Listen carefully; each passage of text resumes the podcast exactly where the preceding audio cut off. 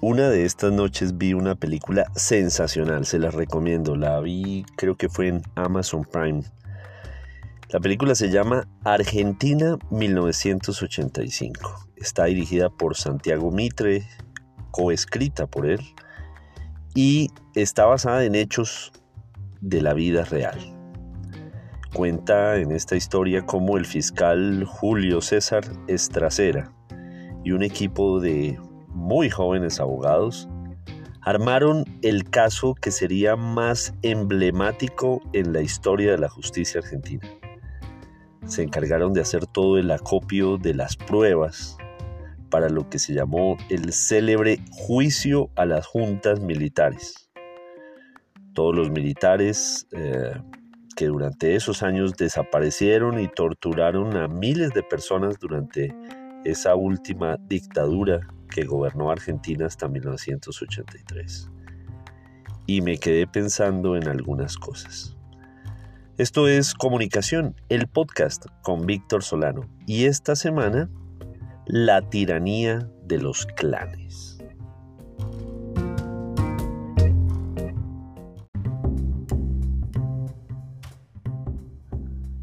La cinta protagonizada por el gran Ricardo Darín está nominada al Oscar en la categoría de película extranjera y tiene elementos de la historia que vale la pena resaltar. Miren, la a veces permisiva labor de los medios con el poder. La sociedad, que mayoritariamente termina rendida a esa sensación de que contra los abusos de los gobiernos no se puede hacer nada. Y finalmente la pasmosa tranquilidad de los corruptos enquistados en la cima, confiados en la indolencia de las mayorías. Asimismo, esta semana, el miércoles, Vanguardia publicó un reportaje sobre las presuntas presiones que el excontralor departamental Freddy Anaya habría ejercido sobre varios mandatarios municipales, con tal de exigirles respaldo a los nombres que éste les pasaría para decidir los directores en entidades como la Corporación de la Defensa para de la meseta de Bucaramanga y la CAS, sí, la CAS, otra vez, la Corporación Autónoma de Santander. Ambas instituciones ampliamente asociadas en la historia a la propiedad de los diversos clanes políticos en Santander. A veces creemos que las tiranías solamente son aquellas que, como en la película argentina, dejan una estela de personas torturadas, desaparecidas y asesinadas. No, también creo las tiranías de los clanes. Allí están. Se apropian de las instituciones del Estado para traficar con los cargos públicos, los contratos y los bienes de las mismas instituciones. La corrupción, no tengo duda, es una forma de tiranía, porque involucra a los politiqueros que emplean su poder o su posición, o incluso la posición que dejaron de ocupar, pero siguen teniendo allí una influencia a través de fichas que dejan en esos cargos para obtener beneficios ilícitos a expensas de nosotros, de la sociedad. Es cuando aparecen los sobornos, el tráfico de influencias y el nepotismo, entre muchas otras prácticas. A mi modo de ver, la corrupción tiene que ser considerada como una forma de tiranía, ya que los adictos al poder, y en Santander sí que tenemos varios apellidos que se enquistan en el poder y hasta se heredan los puestos y todo el, la corruptela, el tráfico de influencias que ejercen, los conocemos, pero existen también en todo el país. Y ejercen ese poder de forma autoritaria, en beneficio propio y por supuesto en perjuicio de la sociedad. Suelen gobernar la manipulación.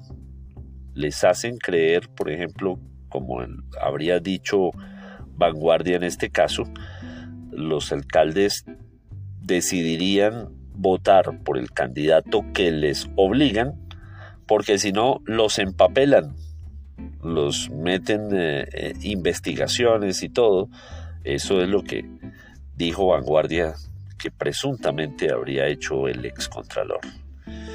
Y esta doble moral termina socavando el respeto a las normas legales y a los derechos humanos.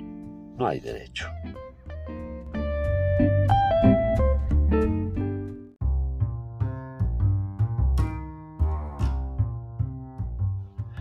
Necesitamos nuevos liderazgos que enfrenten a esos clanes con los apellidos que han venido gobernando a Santander y al resto de Colombia.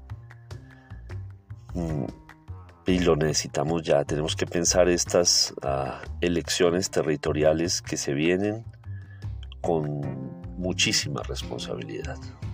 Coletilla, aquí eh, otra noticia casi de esta semana. La alcaldía de Socorro, que como recordarán, impugnó un fallo en el cual un juez le ordenaba que le garantizara la educación y seguridad a los niños de la escuela de la vereda de Chanchón, donde, como hemos mencionado acá ya, el techo está que se les cae encima. Y la alcaldía dijo que no, que a ellos no les tocaba. Pues bien, un segundo fallo, el juez de familia en Socorro, eh, pues los obliga, ratifica el primer fallo. Y de esta manera la alcaldía tiene que salvarle la vida a esos niños antes de que ocurra una tragedia. Y tiene que ser imperativo antes de que inicien las clases en 2023. Bueno, y así concluimos el tercer episodio de la cuarta temporada de este podcast. Los invito a que envíen sus comentarios por texto o como notas de audio en, anchor.com.